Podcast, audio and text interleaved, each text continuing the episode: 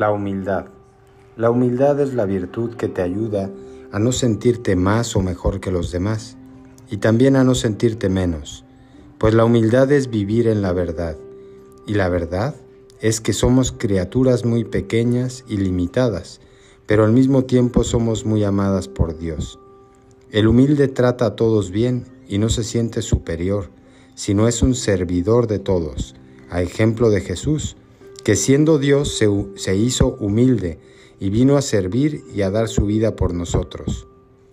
La humildad no tiene nada que ver con las riquezas o con la pobreza material, pero el humilde es rico en su corazón por sus buenas obras y es pobre de espíritu, pues toda su confianza está puesta en Dios, en un Dios providente que le da a sus criaturas lo que necesitan.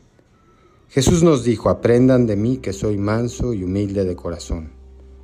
Oh Jesús, haz nuestro corazón semejante al tuyo.